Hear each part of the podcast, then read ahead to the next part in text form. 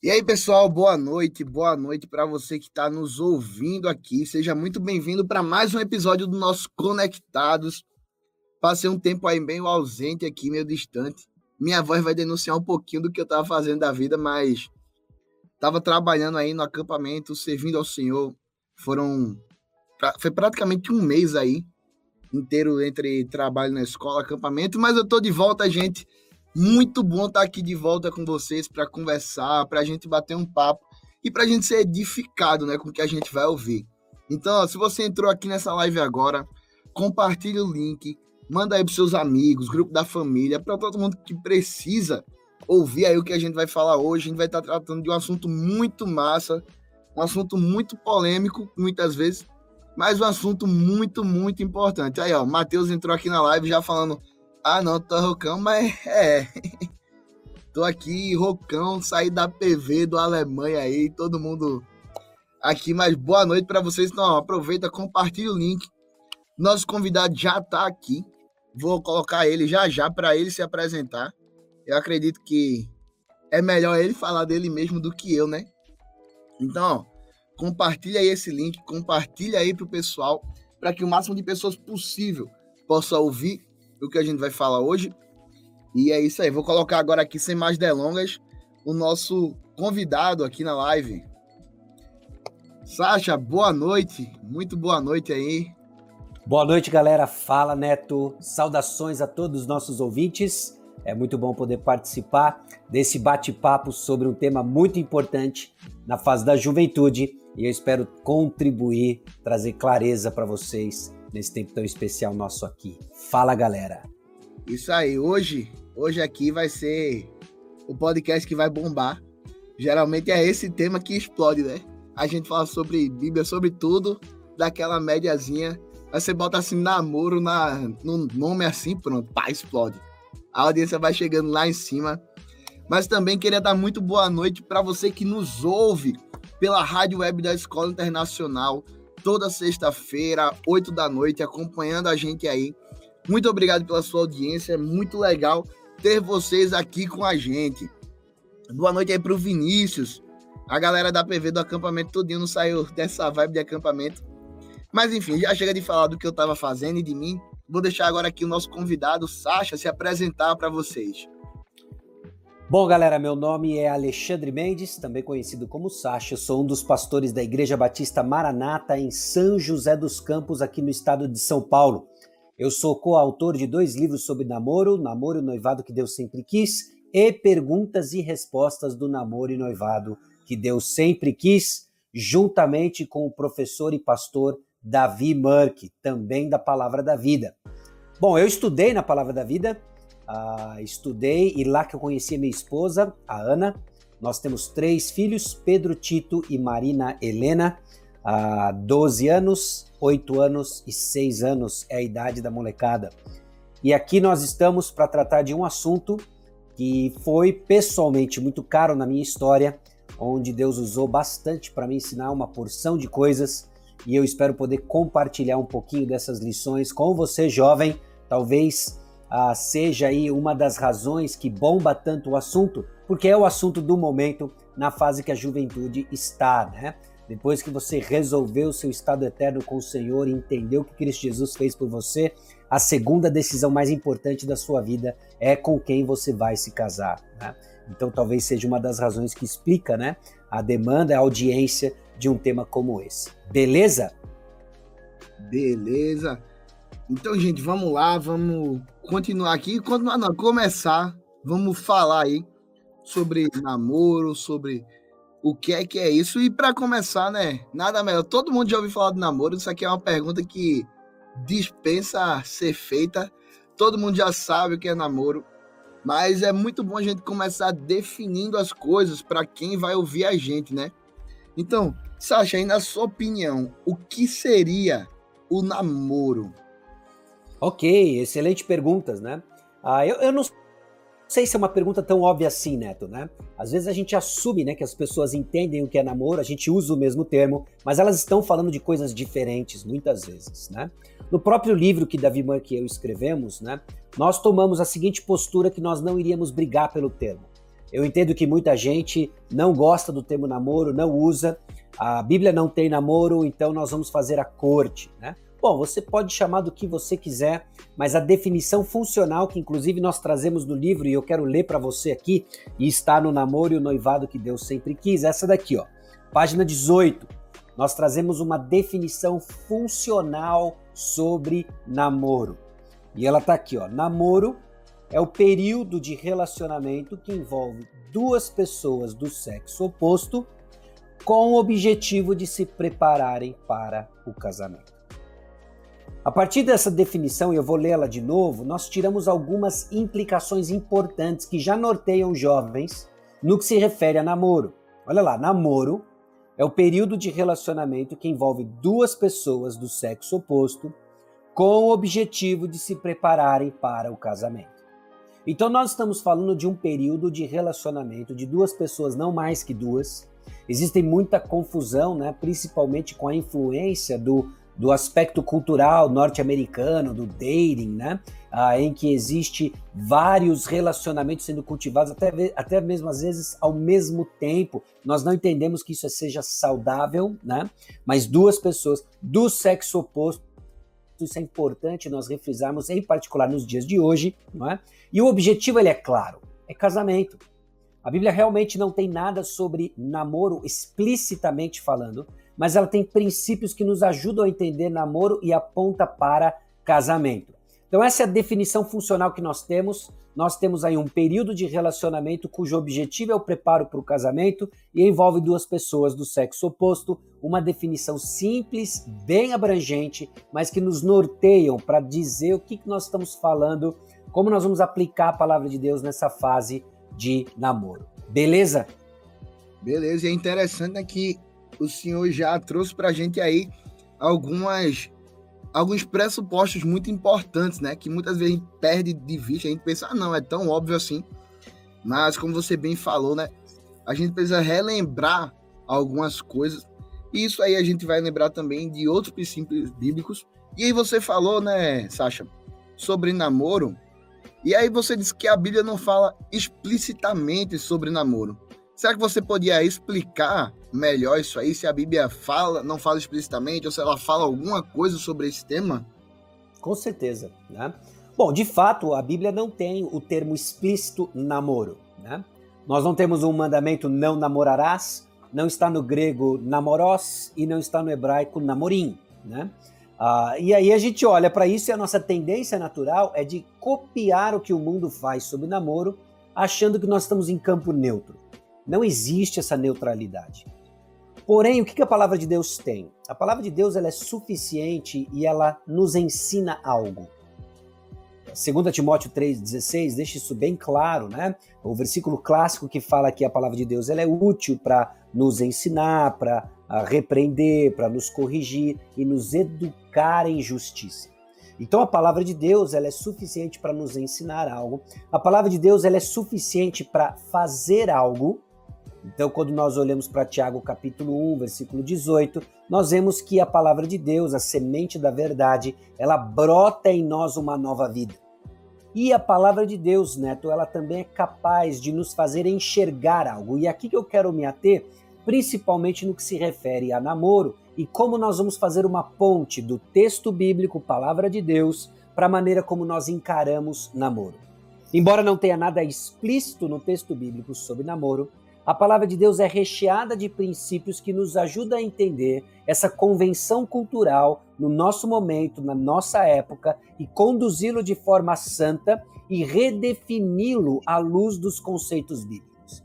Por isso que a gente não se preocupou tanto com o termo namoro, mas nós passamos a olhar esse período de relacionamento à luz de verdades explícitas na palavra sobre, por exemplo, casamento, sobre, por exemplo, tomada de decisão, então, muita coisa que se aplica a namoro tem a ver com santidade, pureza sexual, casamento e o preparo dos dois indivíduos do sexo oposto para conduzir um relacionamento de casamento, assim como envolve bastante coisa sobre tomada de decisão. Porque na nossa cultura não deixa de ser um aspecto, um processo decisório, e aí nós vemos a importância da família, dos pais, conduzindo e ajudando jovens a tomarem decisões informadas pela palavra de Deus. Então a Bíblia tem alguma coisa que trata explicitamente sobre namoro? Não. Mas ela está recheada de princípios que aplicam diretamente essa fase de vida. Assim como a palavra de Deus não tem nada sobre calça jeans, mas a palavra de Deus tem inúmeros princípios que lhe ajudam, jovem, a como comprar uma calça jeans. Não é algo tão trivial assim como ela molda sua visão de moda, como ela molda sua visão de finanças e mordomia, colocando para você limites, inclusive orçamentários, do que seria adequado gastar numa calça jeans e assim por diante. Exatamente. Esse é um princípio bem legal da gente relembrar quando a gente vai conversar sobre coisas que a Bíblia não fala, né, pastor? Porque muitas vezes a galera tem uma ideia de que, ah, não, se a Bíblia não fala, eu que decido. Mas a grande verdade é que, por mais que a Bíblia não fale explicitamente sobre determinado assunto, ela possui princípios que são aplicáveis a esse assunto, né? E o namoro não tá fora disso. Então, galera, a gente aqui, se você pensava que porque a Bíblia não fala, você vai fazer do seu jeito, sinto muito lhe informar que talvez não seja tão assim, né? Então, pastor, vamos entrar um pouquinho nesses princípios aí quais seriam alguns desses princípios que a Bíblia traz para a gente sobre namoro? Bom, alguns eu já até adiantei, né? Ah, o que vai nortear a condução desse relacionamento precisa ser o alvo principal, obviamente, glorificar a Deus e submetido a Ele o objetivo de casamento. Então, existem princípios que norteiam, por exemplo, que o casal cresça na resolução de conflitos. Vão ter muitas surpresas dentro do casamento, mas uma coisa é certa: vão ter problemas. E se nós estamos lidando com jovens, um casal de namorados que não tem habilidade de resolver conflitos, eles estão se preparando para passar por problemas desnecessários dentro do casamento. Então, princípios que norteiam, resolução de conflitos é um deles. Outro princípio importantíssimo é a visão adequada, é uma visão bíblica sobre sexo. A palavra de Deus fala muito sobre sexo. Deus é o criador do sexo. Então, o primeiro princípio importante: Deus é o criador do sexo. Sexo não é uma invenção de Satã, sexo é criação divina. E por ser criação divina, ele tem autoridade para dizer como é, como deve ser exercido e o contexto onde ele é glorificado no relacionamento sexual. E isso é dentro do contexto do casamento. Então, jovens precisam aprender a lidar com seus desejos sexuais à luz da verdade da palavra de Deus, e isso implica em como o jovem vai tratar a sua namorada, isso implica como a jovem vai tratar o seu namorado. Então, nós estamos falando de dois princípios bem básicos, bem uh, escancarados no relacionamento de namoro. Um deles é casamento, o outro é a pureza sexual, o entendimento disso. Nós poderíamos falar sobre princípios relacionados a tomada de decisão, a vontade de Deus. Eu vejo muita confusão na cabeça do jovem sobre tomada de decisão. Então a gente passa bastante tempo no nosso livro, né, falando inclusive sobre tomada de decisão, vontade de Deus, como entender a vontade de Deus. Muita gente começa a espiritualizar coisas que você tem que tomar uma responsabilidade. Muita gente se isenta da sua responsabilidade né? Ah, e deixa de fazer o que tem que fazer nesse processo aí, né? Então esses são alguns princípios que começam a nortear a gente na condução de um relacionamento que vai glorificar a Deus e que vai ser o um namoro para a glória de Deus. Exatamente isso aí. Um princípio muito interessante, né, que o senhor trouxe para a gente aí é justamente essa questão de tomada de decisão, resolução de conflito. Porque muitas vezes a gente pensa que o que está envolvido no namoro é simplesmente, ah, eu posso beijar na boca? Eu não posso beijar na boca. Eu posso fazer sexo? Eu não posso fazer sexo. O que é que eu posso fazer? O que é que eu não posso fazer com a minha namorada? Mas a gente esquece que o namoro ele não é um test drive, né? O namoro ele é uma preparação para o casamento. Então, tipo, existem muitos outros aspectos que a gente não leva em conta quando a gente vai pensar com quem a gente vai se relacionar, quanto tempo essa relação vai durar, qual é o foco. Se a gente esquece de se perguntar essas coisas, e acaba né, lidando com as consequências lá na frente de um casamento infeliz, né, pastor? Que é uma realidade que a gente vê e que é muito comum hoje em dia. Não é mais uma, não é uma coisa que você vê, ah, não, de cada 10 pessoas, uma pessoa afirma ser assim, não, mas se você for parar para conversar, e aqui na igreja eu sou um dos líderes de adolescentes, e alguns dos jovens daqui que namoram acabam não pensando em certas coisas e eu já vi isso em outros casais E você vê que depois do casamento o negócio só desanda, né? Então eu acho muito interessante isso aí que o senhor trouxe pra gente sobre você pensar nas pequenas coisas que muitas vezes são ignoradas nesse período. Como o senhor bem falou lá no começo, a gente falou que o namoro ele é esse período de preparação para o casamento, né? Ele não é o período só de você saber se você pode beijar ou não a sua namorada e nada disso. Ele é um período de preparação para uma coisa que vai ser construída e uma coisa que vai durar para a vida toda, né? Não é uma coisa que, ah, não, se der errado eu simplesmente acabo o casamento e tento de novo.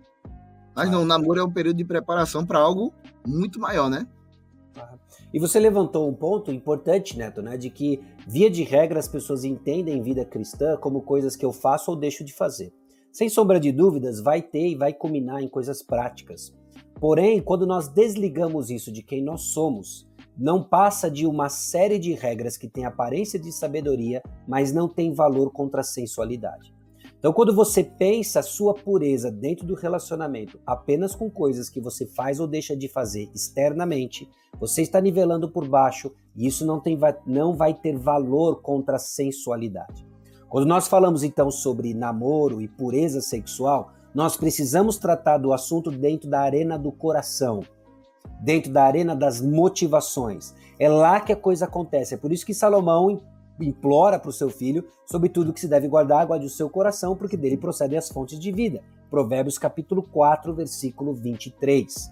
Né? Então, enquanto você está procurando entender simplesmente o que você pode e o que não pode dentro do relacionamento de namoro, você vai deixar escapar os princípios da palavra de Deus que nos norteiam ligado à nossa identidade em Cristo e nos põe num caminho de santidade onde você enxerga as coisas como você tem que enxergar. É por isso que muitos jovens e muitos cristãos não enxergam respostas práticas, porque eles estão atrás apenas do não matarás, não, não namorarás, mas eles não entendem a lógica por trás disso, o caráter uhum. de Deus, e não deixam com que isso molde a sua visão de mundo. Aí a gente fica patinando. Aí o pessoal fica o tempo todo patinando. Pode ou não pode beijar, né? Olha que situação, né? Uh, uma vez um jovem me perguntou isso, né? Eu posso beijar minha namorada, né? E é cabuloso isso, né, Neto? Porque se eu digo para ele assim, olha, você pode beijar sua namorada. Aí ele vai ficar duas horas dentro do carro beijando a namorada, né? beijos calorosos, e vai dizer em casa que o pastor liberou. É isso que ele vai fazer, né? Agora, se eu digo para ele que não pode beijar, talvez contrariado ele não vai beijar e ele vai desenvolver um coração legalista, olhando para aqueles que beijam e dizer: olha, vocês não são como eu que não beijam no namoro. Né? Tem uma parábola, inclusive, que parece que expressa isso, né? E aí você vê, e agora, né? E aí eu olhei pro jovem e falei assim: jovem, é o seguinte, você pode fazer o que você quiser com a sua namorada que vai levá-la mais perto de Cristo. Aí ele falou assim: cara, então eu não posso beijar. Tu o dizes. Então a pergunta foi pro coração dele e as motivações dele. Então, jovem, o que, que você pode dentro do namoro? Bom, a sua namorada não é sua esposa. Sexo é para o seu futuro cônjuge, a sua futura esposa. E se ela não é a sua esposa hoje, não é para ela, então você vai se guardar.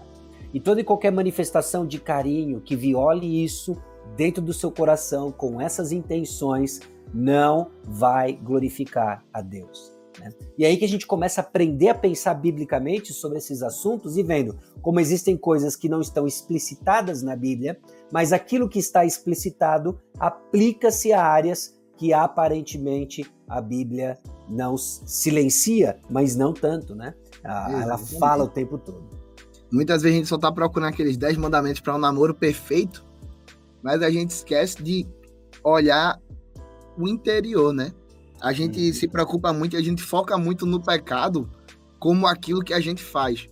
Eu tava até lembrando que, como eu falei, eu tava, tô vindo agora de uma temporada de acampamento e uma coisa que a gente falava para umas crianças que era assim, ó, pecado é tudo que eu vejo, que eu falo, que eu faço, que eu ouço, que não agrada a Deus.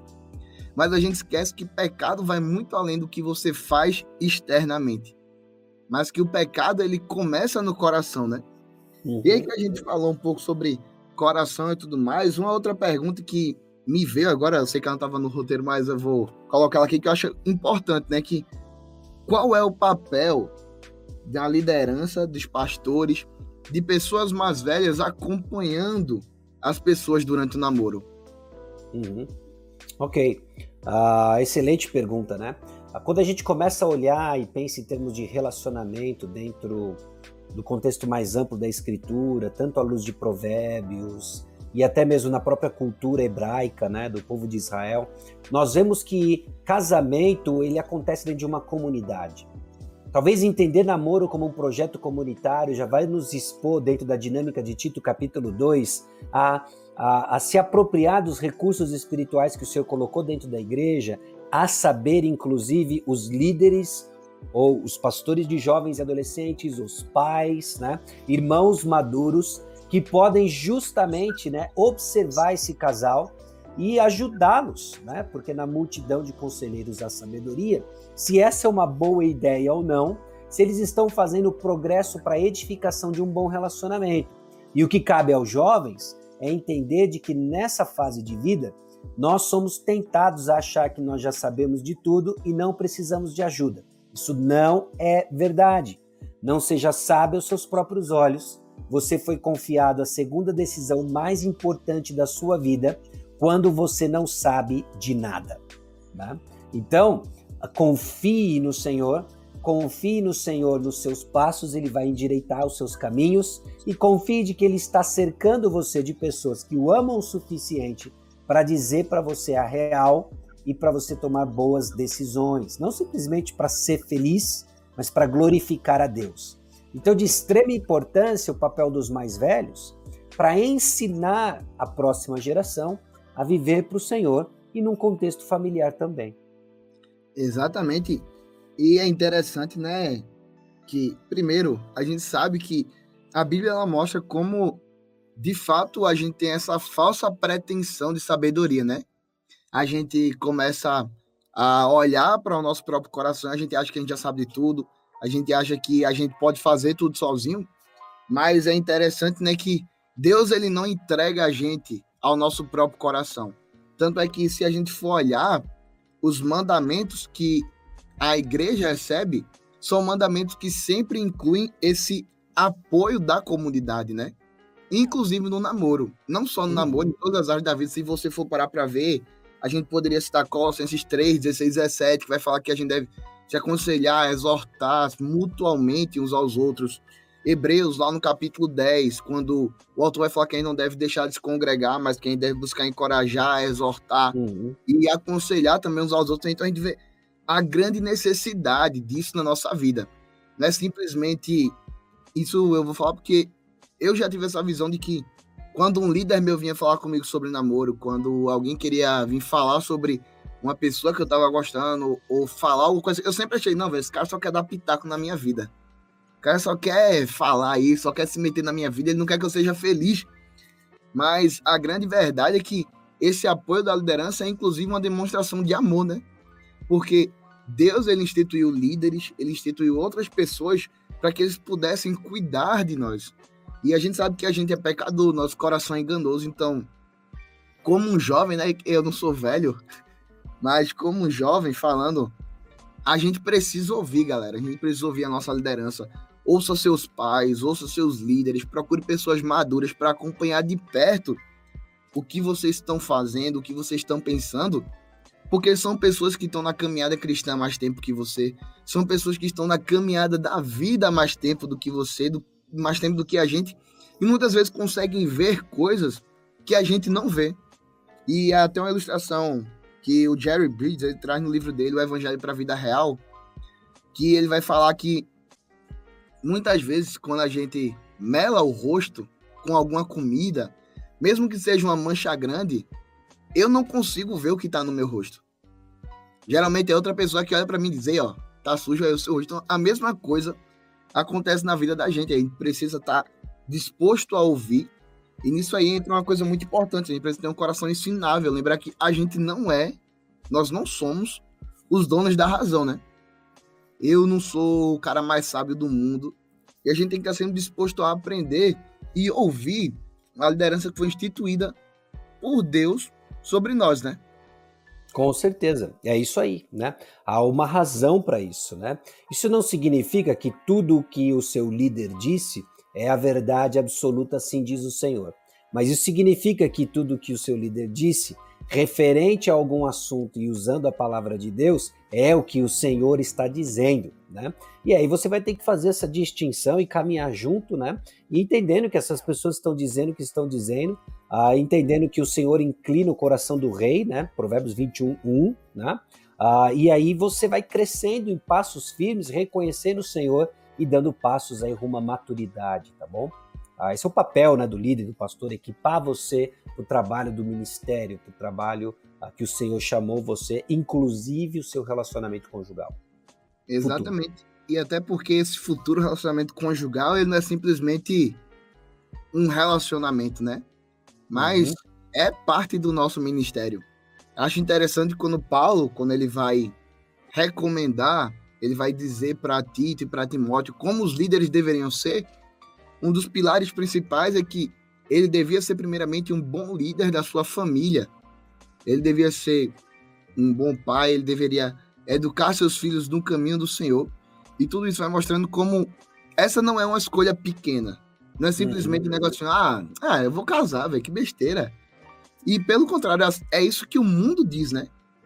Mas como a gente viu aqui já em vários textos, a gente viu no que o Sasha estava falando, a Bíblia ela não se cala sobre o namoro. Ela não se cala sobre como a gente deve guiar o nosso relacionamento. Mas muito pelo contrário, a gente está vendo aqui vários princípios que a gente deve aplicar na nossa vida para que a gente possa ter um relacionamento que busque glorificar a Deus, né? Uhum, com certeza. É isso aí.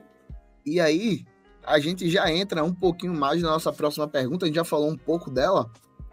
Mas, Sasha, qual é o propósito? Qual é o propósito de namorar alguém? A gente já falou bastante sobre isso, né? Mas a gente pode dedicar um tempinho a mais para ir mais a fundo nessa questão aí, né? Muita gente pensa que o namoro, ele é literalmente um test drive. Ah, eu fui. Se eu curtir, eu continuo. Se eu não curtir, eu vazo e procuro outro. Mas qual é o propósito de se namorar? Uhum. Ah. Bom, o propósito de namorar, antes de tudo, quer comais, quer bebais ou façais qualquer outra coisa, façam tudo para a glória de Deus. Então, como que um namoro glorifica a Deus? Né? Se nós entendemos como é o período de relacionamento, justamente, né, que aponta os dois para o casamento, você pode chamar do que você quiser, ah, eu não acredito em namoro, etc. Bom, uh, é isso, talvez uh, a gente não concorde no uso do termo, mas em todo aspecto que eu vejo da nossa cultura, jovens estão se preparando para o casamento e a gente chama isso de namoro. Né? Qual o propósito, então? Casamento. Aí a pergunta que fica é qual o propósito do casamento? Porque nós somos saturados né, de muita informação na nossa cultura, nos nossos meios de lazer, entretenimento, filmes, livros, músicas, né? Que nos incute a ideia de ser feliz no casamento. Eu não tenho nada de errado você ser feliz no seu relacionamento, muito pelo contrário. Mas esse não é o objetivo principal. O objetivo é a glória de Deus. E como Deus é glorificado em casamento? Deus é glorificado em casamento quando o relacionamento aponta para Cristo e a igreja, porque esse é o propósito. Casamento foi criado para que marido e mulher apontem para Cristo e a igreja. Quando isso acontece, Deus é glorificado.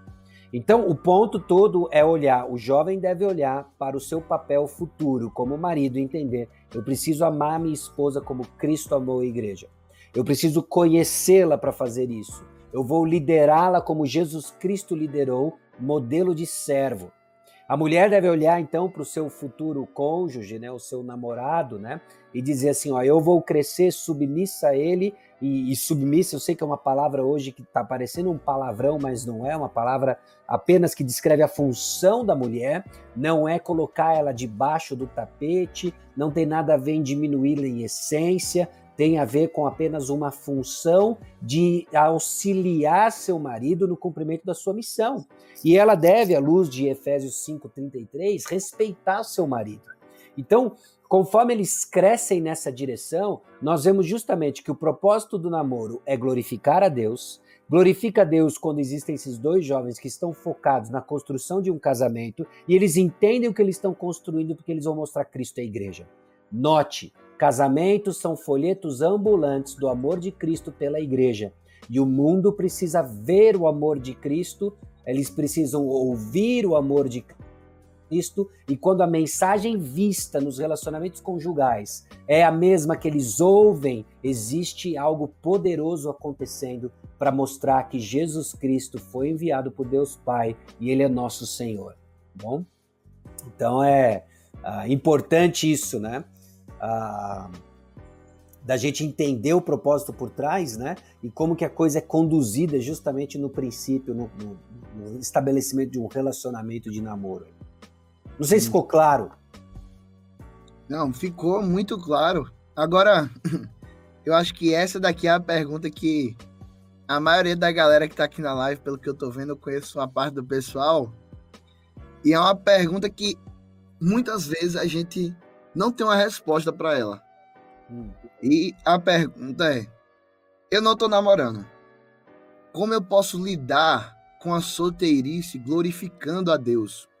Muitas vezes a gente vê que a nossa cultura, ela é uma cultura que ela praticamente endeusa o casamento, como se o casamento fosse algo que faz você uma pessoa mais santa e tudo mais.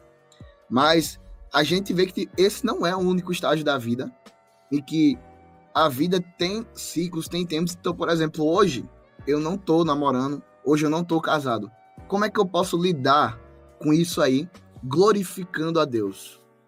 Uhum, ok, boa pergunta, né? Primeiro, acho que só esclarecendo, hoje a nossa cultura em Deus, o casamento, a nossa cultura evangélica, né? É, ah, e, e, evangélica conservadora, porque grande parte da nossa sociedade hoje já descambou para não entender casamento, né? Mas, enfim, né? Feito essa ressalva, né? Ah, bom, a, a, própria palavra de Deus pauta como é a vida do solteiro. Né? 1 Coríntios capítulo 7, o apóstolo Paulo exorta a igreja de Corinto de que o solteiro deve cuidar das coisas do Senhor. Então, embora o relacionamento de namoro tenha esse quê de preparo para o casamento, você não precisa estar namorando para se preparar para o seu casamento. E eu não estou falando simplesmente de aprender a, a cuidar de uma casa, pagar uma conta e etc. Eu estou falando justamente de aprender a viver além de si mesmo. Então o solteiro glorifica a Deus cuidando das coisas do Senhor, aprendendo a amar a Deus de todo o coração e o próximo como a si mesmo. O melhor treinamento que você vai ter para o seu casamento, que já pode começar hoje, ainda que você não tenha sequer um crush, ainda que você não tenha sequer uma perspectiva de namoro, é você aprender a viver além de si mesmo. Né? E isso você faz aprendendo a servir. Então, jovens hoje, Aproveite a sua solteirice servindo ao Senhor. Você está passando por um tempo que bem provável de que vai ser o período da sua vida onde você vai ter mais disposição e energia. Você está passando por um período de vida onde você vai ter a maior flexibilidade de tempo. Eu sei que a faculdade é puxada, eu sei que o estágio é puxado, mas eu ainda repito, sabendo de todas essas coisas, você vai ter uma flexibilidade de tempo talvez como nunca em nenhuma outra área da nenhuma outra etapa da sua vida. Então use isso para servir ao Senhor loucamente. Curta a sua juventude se deixando gastar para servir ao Senhor e você está se preparando para o casamento fazendo exatamente isso. Cuide das coisas do Senhor. Porque ao casado, cuide das coisas de agradar sua esposa ou agradar seu marido. É real isso. Então, ah, moças, né, observe quem são os rapazes que estão servindo ao Senhor. Observe os rapazes né, que estão aí tendo ideias de fazer podcasts e transmissão de mensagens na sexta-feira às oito. Essa foi de graça, hein, Nelton? Essa observa aí, galera, observa aí. Pode observar. né? Observem, rapazes, quem são aquelas moças que se desprendem para servir de diversas maneiras e de servir famílias, por exemplo, dentro da igreja. Observe quem são aqueles que vivem além de si mesmo. Né? A boca fala do que está cheio o coração, preste atenção nos diálogos. O que os jovens falam reflete o que é importante para eles. Então não procure o campeão de videogame do bairro, não, compu, não, não, não procure simplesmente a dondoca mais emperequetada do, da igreja. Procure pessoas que temam ao Senhor. Temam ao Senhor, tá bom? Ah, então, como é que você usa a sua solteirice, né? você vai usar o tempo que Deus lhe deu, a, a, a vitalidade que o Senhor deu para amar Deus de todo o coração e amar o próximo como a si mesmo. Fazendo isso, você vai estar se posicionando para servir a Deus dentro do casamento e já está se treinando a sacrifícios pessoais que vão ser necessários dentro do casamento. Isso aí. E acho que isso é uma coisa que muitas vezes a gente esquece, né? A gente pensa, não, quando eu casar, eu vou servir. Quando eu tiver lá com minha esposa, eu vou ser um bom marido, eu vou ajudar ela dentro de casa, mas a grande verdade, isso é uma coisa que eu sempre lembro do meu pai e da minha mãe, quando eles sempre, mesmo quando eu tava muito rebelde, como eu tava compartilhando ontem, né? Antes com o senhor aí, indo pros congressos, dormindo na aula sobre namoro, eles sempre falavam, né, que do jeito que eu sou em casa, do jeito que eu sou com os meus pais, é a maneira como eu vou ser com a minha esposa. É a maneira como você vai tratar o seu marido, né? Então, tipo, não espere o casamento chegar para você ter toda uma luta de desenvolver o caráter de uma pessoa casada, de um homem bíblico, de uma mulher bíblica. Mas começa de agora. E é uma luta, né, pra gente. É uma luta porque a gente pensa, ah, não, velho, mas eu nem tô casado. Eu poderia estar tá fazendo outra coisa aqui, mas eu tô aqui servindo o irmão da igreja. Olha pra isso. Cortando mato, lavando uhum. carro. Mas é interessante que Deus ele vai trabalhando o nosso caráter nas pequenas coisas, né? E tem uma frase que eu acho bem interessante, e essa daqui foi uma lapada que eu levei. E aí vai ficar para meus amigos solteiros também, porque eu não vou apanhar sozinho, né? Hum. Mas a frase diz assim, ó: Não procure ou não espere a mulher de Provérbios 31 se você não está disposto a ser o homem lá de Efésios 5. Não procure uma mulher virtuosa, não procure uma mulher que ame a Deus, uma mulher que vá se submeter a você em amor, se você não está disposto a se sacrificar a liderar, a servir como Cristo serviu, né? E a gente vê que isso não é pouca coisa, né? Geralmente as pessoas falam, ah, não, como Cristo amou a igreja, e sai de uma maneira tão natural que a gente não para para refletir o peso dessa afirmação, né? Como foi que Cristo serviu a gente? Jesus Cristo veio para morrer no nosso lugar. Ele morreu para dar vida a gente. Jesus Cristo, ele sofreu a ira de Deus no nosso lugar. Então, não é um amor, um amor servil assim muito simples, não é um negócio muito tranquilo de você fazer. É algo que o Senhor vai trabalhando com o tempo. E assim como o escultor vai quebrando a sua pedrinha lá, com seu martelo, de pouquinho em pouquinho, até que ela tome a forma que ela deve ter, o Senhor vai trabalhando na gente. Então, não espere para você chegar no casamento para aprender a ser um homem de Deus. Comece de agora, a gente tem que começar de agora. É difícil, é, mas Deus nunca disse que a vida da gente ia ser fácil. Jesus não disse, ei, vão lá porque vai ser legal, vocês vão ter muitos seguidores no Instagram, vocês já vão ter um coração super predisposto para servir, para amar. Não. Jesus disse que a nossa vida tem que ser uma vida de negar a si mesmo, tomar a sua cruz e seguir a Ele. Lembrando sempre que o nosso propósito com isso não é simplesmente você encontrar uma pessoa que ame a Deus como você, mais que o nosso propósito é glorificar a Deus, é fazer o nome dele conhecido por meio não só das nossas palavras, mas também por meio das nossas ações. Uhum. Então, pastor, eu fiz aqui todas as perguntas que eu tinha pensado já, mas eu queria deixar aí aberto também o espaço para o senhor aí, também para você que está nos assistindo. Você tem alguma pergunta aí para fazer? O pastor Sacha tinha perguntado, ah, não, a gente ouvir a pergunta do pessoal e tal. E acabou que eu achei que nem ia dar tempo, mas a gente ainda tem um tempinho aí. Então, vamos estar tá abrindo para isso aí, pastor. Se eu tiver alguma consideração ainda a fazer, algum conselho a mais, essa noite está sendo noite de conselho. Esse é daquele conselho que devia ser vendido, não era para ser dado, tão bom que é, né? Então, ó, depois que isso aqui acabar, escuta de novo a live, assista aqui de novo. Salva lá no Spotify, compartilha, manda lá pro varão, pra varoa, né? Pra ele ver, se tocar. Mas aí, pastor, senhor tem a palavra aí. É, é, eu adicionaria uma série de outras coisas, né? Lógico que o tempo aqui é escasso para a gente falar muitas coisas. Eu acho que a gente atingiu o cerne de, muita, de muito do que é pertinente no assunto, mas eu colocaria também para o solteiro encorajar você a crescer em contentamento, né? E o contentamento vai proteger você contra o seu próprio coração. É legítimo o desejo de ter alguém. E conforme o tempo vai passando e esse alguém não chega, é possível que você comece a abrir mão de valores para ter o que você quer. Isso é muito perigoso. Por isso, proteja o seu coração com contentamento. Esteja contente em Cristo Jesus. Isso vai blindar você contra as tentações e as tentações também de ordem sexual. Tem muitos jovens que acabam se comprometendo, que abrem mão de valores, que abrem mão do que acreditam sobre casamento, porque eles não estão protegendo o seu coração com contentamento. Você precisa entender de que o casamento ele é legítimo, o desejo para o casamento ele é legítimo. Ah, você precisa entender de que Deus criou o casamento, mas você precisa entender também de que o casamento não é a coisa mais importante da vida. O que é mais importante é servir ao Senhor. O que é mais importante é glorificar a Deus. Então, muita calma nessa hora. Né? Ah, de que por isso que mais uma razão você precisa se cercar de bons ah, conselheiros, né?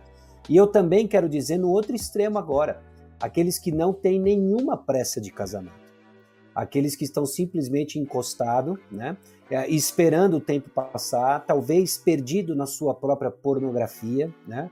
acessando uma porção de coisas que não prestam, vivendo para si mesmos, né?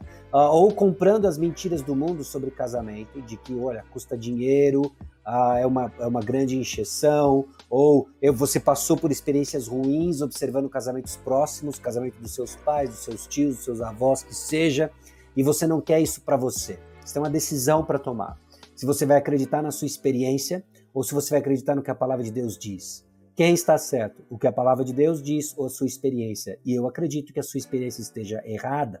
Então é hora, e, e eu sei que ela influencia, mas é hora de você limpar a sua mente, renovar a sua mente com a verdade da palavra de Deus e pensar biblicamente sobre esse tema.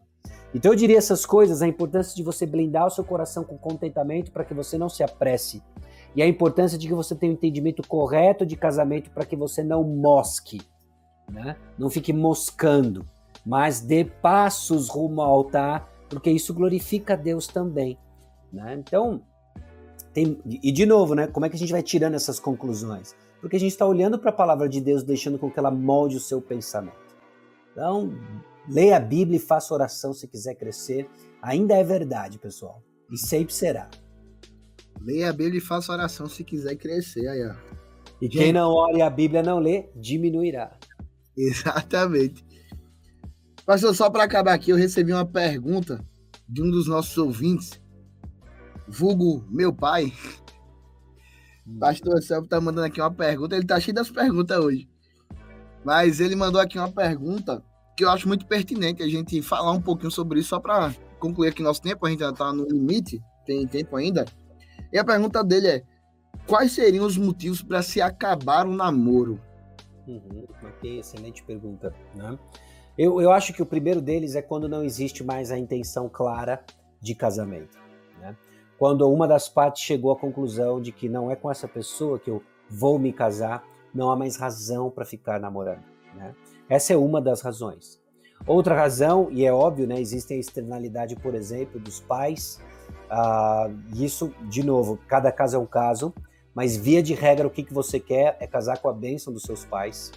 E se ficou claro e evidente já de que os pais se opõem ao relacionamento, de novo, caso a caso, eu examinaria como pastor, ajudaria as pessoas a entenderem o que está acontecendo diante disso, buscando pastorear, mas via de regra, não ter a bênção dos pais é um, no mínimo uma luz amarela. Eu também colocaria a questão, por exemplo, né, de quando alguém já demonstrou a resistência e obstinação a se arrepender de práticas de pecado que escravizam e governam a vida. Nós estamos falando, por exemplo, de vício em drogas, ah, não há mudança, há, há uma escravidão nisso. Nós estamos falando, por exemplo, de violência, se já faz uso de violência no relacionamento de namoro, o que vai ser no relacionamento conjugal. Então, todas essas coisas são pontos de atenção que, quando é visto, trazido à tona, mostra já um relacionamento completamente disfuncional, fora dos padrões da palavra de Deus. E se não há caminho de mudança, debaixo de orientação e supervisão de um líder espiritual, Minha recomendação é que se acabe, né?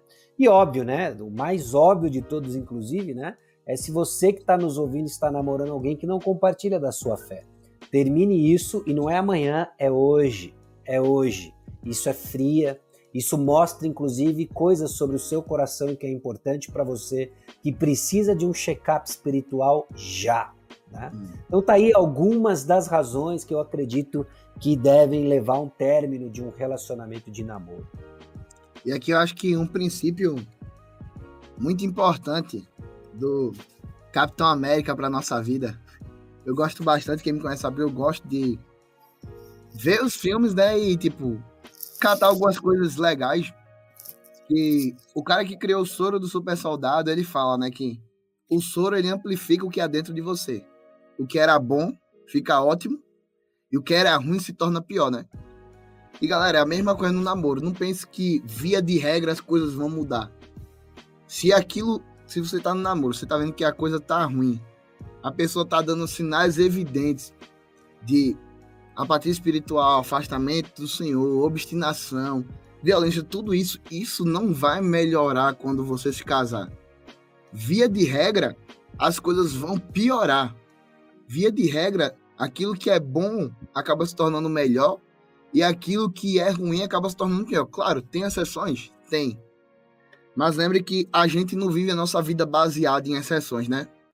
A gente vive nossa vida baseada naquilo que é o padrão. Então, muito cuidado, porque como o pastor Sacha bem falou, essa é a segunda decisão mais importante da sua vida. Se você ainda não tem a Cristo, eu sugiro que você pense um pouco e tome a primeira antes de tomar a segunda. Mas é uma decisão muito importante. Não é um test drive, não é um joguinho, não é uma enrolação, não é um, ah, eu vou ver se vai, se não vai, não. O namoro é um período de se conhecer alguém visando o casamento, algo que é para vida toda. Como Deus fala, a única coisa que separa o homem e a mulher, a única coisa que separa uma só morte, uma só, uma só carne, é a morte. Uma só.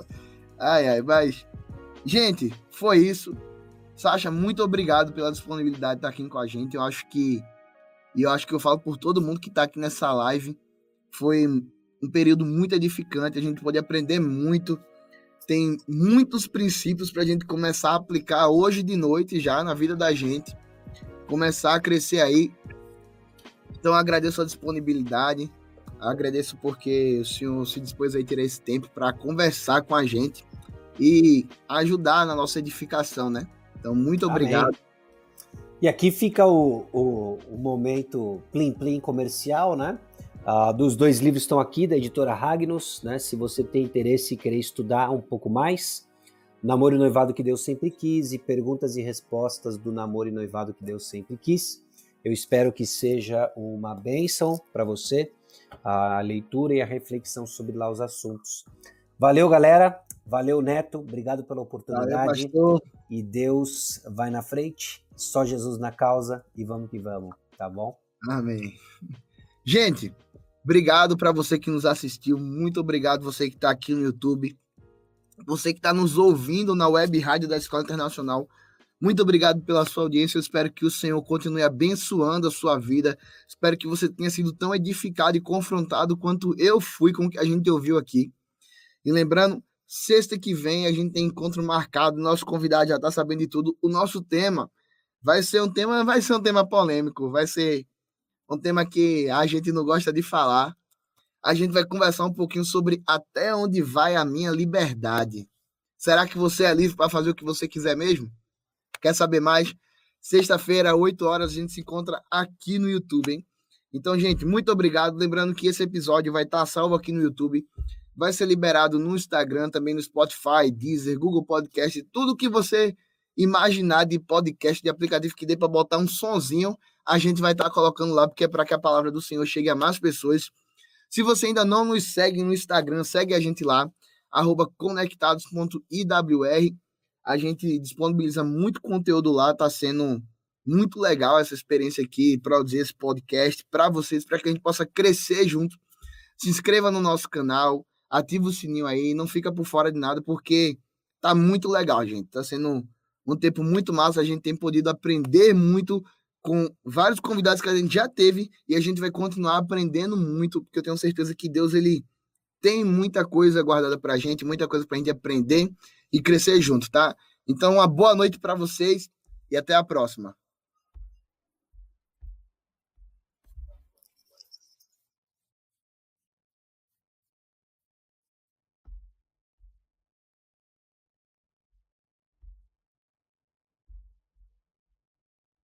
Oops.